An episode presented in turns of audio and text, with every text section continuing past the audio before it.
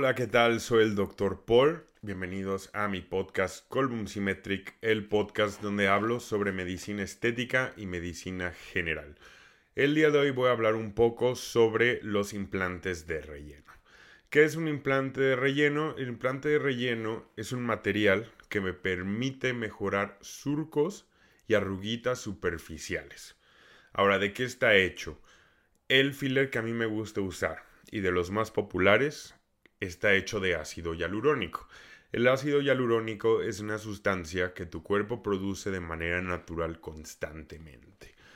En otras palabras, es una sustancia que tu cuerpo ya produce, por lo tanto es considerada hasta cierto grado como natural. Ahora, históricamente, estos materiales han sido diferentes. Depende mucho de la marca y hace cuándo se usó. Por ejemplo, eh, pues hace no mucho tiempo se utilizaban biopolímeros como el metacrilato, que estos materiales con el tiempo se fueron prohibiendo porque tenían efectos secundarios nocivos, infecciones, migraciones y una bola de efectos no deseados. Por lo tanto, fueron prohibidos. También se utilizaban materiales como eh, ya, o sea, materiales sintéticos, principalmente el silicón. ¿Qué fue lo revolucionario de este material? Principalmente fue que donde se aplicaba el material, ahí se quedaba y el efecto era permanente.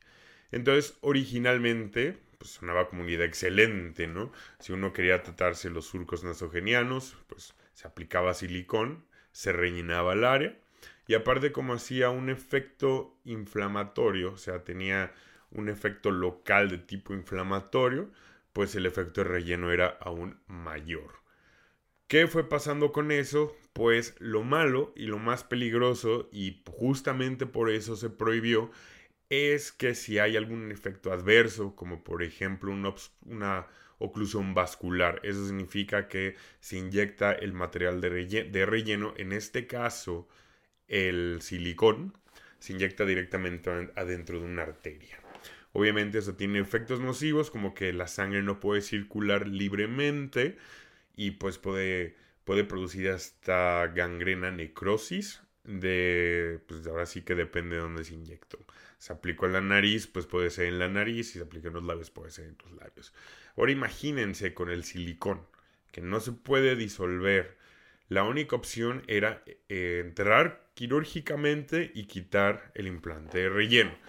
Es por eso que esos materiales se fueron eh, fueron cayendo en desuso hasta que de plano ya están prohibidos. De ahí se empezaron a utilizar o se siguieron utilizando otros materiales como el colágeno, que también es bastante bueno, pero según la literatura tiene, bueno, este material tiende a hacer reacciones alérgicas con mucho mayor frecuencia. Es por eso que a mí en lo profesional me gusta utilizar el ácido hialurónico. El ácido hialurónico es relativamente inocuo. Obviamente, al aplicarse hay cierta inflamación, puede haber un poquito de molestia, pero en caso, que es bastante raro, pero puede pasar, de que, eh, digamos, ocurra un, un, efecto no deseado como una oclusión vascular, una, una mala reacción por parte del paciente, se puede utilizar una enzima que se llama hialuronidasa. ¿Qué es esto? Es una enzima que sí, tu cuerpo también la produce, pero aquí se aplica de manera exógena. O sea, yo como médico, si aplico esa enzima que viene en una presentación de polvito y se diluye y se hace un líquido, deshace completamente el implante relleno de ácido hialurónico. Por lo tanto, si es necesario, se puede corregir algún problema que exista sin necesidad de acudir a una cirugía. Es por eso que a mí en lo personal y en lo profesional me gusta mucho utilizar este tipo de implantes. Estoy hablando del de ácido hialurónico. Ahora, ¿qué áreas y qué zonas se pueden tratar con el ácido hialurónico? Se pueden tratar zonas como los labios, se pueden tratar los surcos nasogenianos, que son unas líneas que aparecen al lado de la nariz y bajan casi hasta tocar los labios. Se pueden tratar las líneas de marioneta, que son unas líneas que bajan de los labios hacia abajo, hacia la barbilla. Se pueden tratar las líneas de la frente. parecido al Botox, obviamente, pero tengan en mente que el mecanismo de acción es diferente. En este caso, al tratar las líneas de la frente con ácido hialurónico, puedo tratar las líneas que están ahí, aunque no levanten las cejas. Esas líneas, si, si están enfrente de un espejo, pueden verse y levantar las cejas. Probablemente se formen unas, unas líneas ahí en la frente y si bajan las cejas, probablemente desaparezcan. Si aún después de bajar las cejas las líneas siguen presentes, en esas líneas ya tienen otro nombre, se llaman líneas estáticas y justamente con ácido hialurónico puedo, puedo tratar esas líneas. Ahora, dentro del mismo ácido hialurónico hay diferencias. ¿De qué estoy hablando? Estoy hablando que hay ácido hialurónico que justamente se ve como un gel transparente. Ese puede ser más viscoso o puede ser menos viscoso. Esto depende del tamaño de la molécula. ¿Para qué queremos diferentes tipos de ácido hialurónico?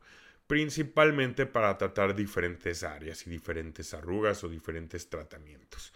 Una molécula más grande se puede utilizar para un perfilamiento nasal o para surcos más profundos, mientras que una molécula pequeña se puede utilizar para líneas mucho más pequeñas como las líneas en código de barras que están alrededor de los labios o las mismas líneas que están en, en la frente o las líneas que están al lado de los ojos. Si tienen alguna pregunta más específica sobre el ácido hialurónico me pueden contactar a través de mis redes sociales principalmente Instagram, ahí me pueden encontrar fácilmente. También en el canal de YouTube pueden dejar algún comentario o pueden agendar, eh, pueden agendar una valoración, una consulta conmigo para que responda a todas sus dudas y les puedo decir cuál es el tratamiento que más les conviene. Muchísimas gracias por escucharme el día de hoy. Soy el doctor Paul y espero verlos pronto.